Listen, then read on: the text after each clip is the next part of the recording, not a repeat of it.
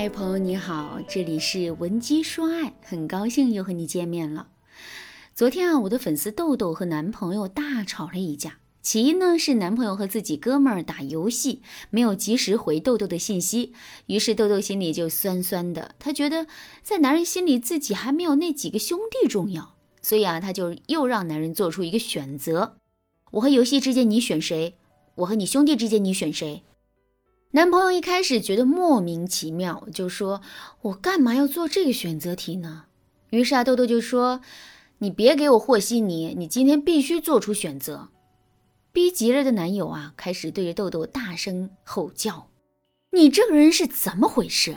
我和我哥们打游戏，你在这里唧唧歪歪；我和女同事多说两句话，你也会唧唧歪歪；我周末不和你约会去陪我妈，你也会说三道四。难道我的人生就只能围着你一个人转吗？”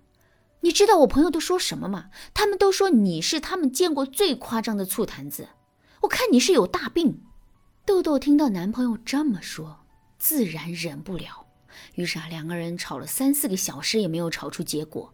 在豆豆眼里，自己的这些行为并没有什么不妥，因为这些都是依赖男人、爱男人的表现呢。她对醋坛子这个外号也不能接受，她认为自己受到了男友朋友们的侮辱。于是呢，豆豆哭着跑来找我。他对我说：“老师，我之所以会那样吃醋，只是为了显得更在乎他。我也希望他能更在乎我，这才是我的出发点。可是为什么我把一切都搞砸了呢？”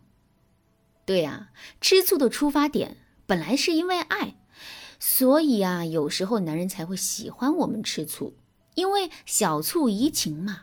但是当我们的醋坛子太大的时候，爱就变成了恨，在乎就变成了伤害，这对你们之间的感情肯定是百害无一利。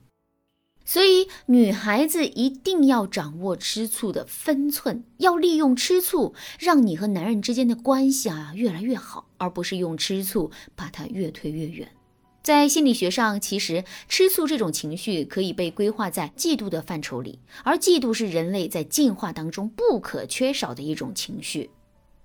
我举个例子啊，科学家们呢曾经将一群僧帽猴关在笼子里，并教会了他们用硬币换黄瓜片吃。但是有一天，科学家给其中的一些猴子提供了葡萄，剩下的猴子看到这种状况，都不愿意再用硬币换黄瓜片吃了，他们也想吃葡萄。意想不到的情况发生了，这群猴子啊开始攻击拿到葡萄的同类，并在嫉妒心的驱使下，开始向实验人员丢硬币。从此，这群猴子变得更聪明了，因为他们知道了怎样与人类谈判，以求达到他们想要的结果。后来，社会心理学家引用了这一观点，并告诉人们，嫉妒吃醋的心理促进了人类的进化。所以啊，你别指望你或者伴侣能够彻底改掉吃醋的毛病，因为吃醋是人的本能。这一结论放在感情里同样有效，在感情中吃醋无可避免。当你在吃醋和嫉妒的时候，其实你的诉求是得到公平。当然，这种公平是建立在对你有利的基础上的。也就是说，吃醋者必有所求。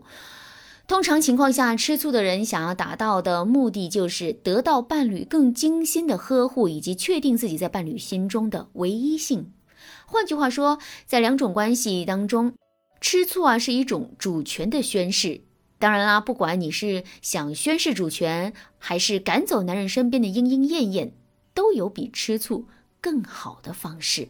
赶紧添加微信文姬零三三，文姬的全拼零三三，把你面临的情感问题告诉老师，我们会马上为你解决你的各种婚恋问题，让幸福从此与你形影不离。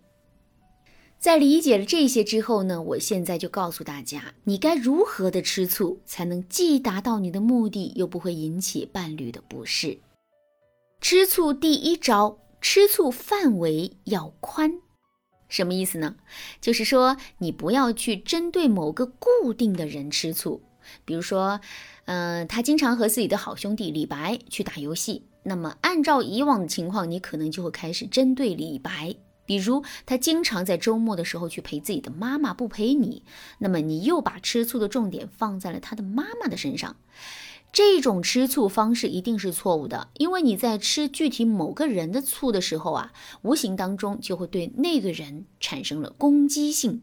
比如，你会在言语上冲撞男人的兄弟、男人的母亲等等，而这些人对男人的人生又非常的重要，所以男人就会觉得你不可理喻。所以呢，这个时候你吃醋一定要范围广，不要提到具体的某个人。比如，你可以对男人这么说：“亲爱的，我要和你一起打游戏。”男人问你为什么，你就可以说：“因为你经常带着办公室的女孩子打游戏，我怕你对他们动心，我要和你一起玩，让他们知道我才是你唯一的宝宝。”哼，这样一说就显得你没有攻击任何人，也没有让男人觉得下不来台，但是却在无形当中警告了男人的小心思。吃醋第二招。吸引男人把注意力放在你身上。女人在吃醋的时候，往往都有一个目的，那就是希望男人把注意力放在你身上。当你感觉到男人的注意力飘忽不定的时候，那么你吃醋的概率就大大上升了。所以，你可以在男人注意力飘忽不定的时候，主动去吸引他的注意力。比如说，男人周末回家陪妈妈一起过，你可能会有一些不开心，但是呢，你千万不要表现出来。你可以在下午的时候给他和妈妈点一份下午茶，然后给男人发信息说：“和妈妈一起过周末很开心吧？我给你们点了下午茶，蛋糕没放太多糖，口感很好，你陪妈妈一起吃啊。”这样，男人就会把注意力引到你身上了。并且男人还会突然想到，哎，我这周没有陪女朋友，下周一定补上。等男人对你表达感激的时候，你就可以说，哎，妈妈好幸福啊，有你陪她，不像我这周只能一个人过。你这么一说，男人就会立马把注意力再次引到你的身上，他就会打心眼里怜惜你的这份醋意。再比如说，你和男人走在街上啊。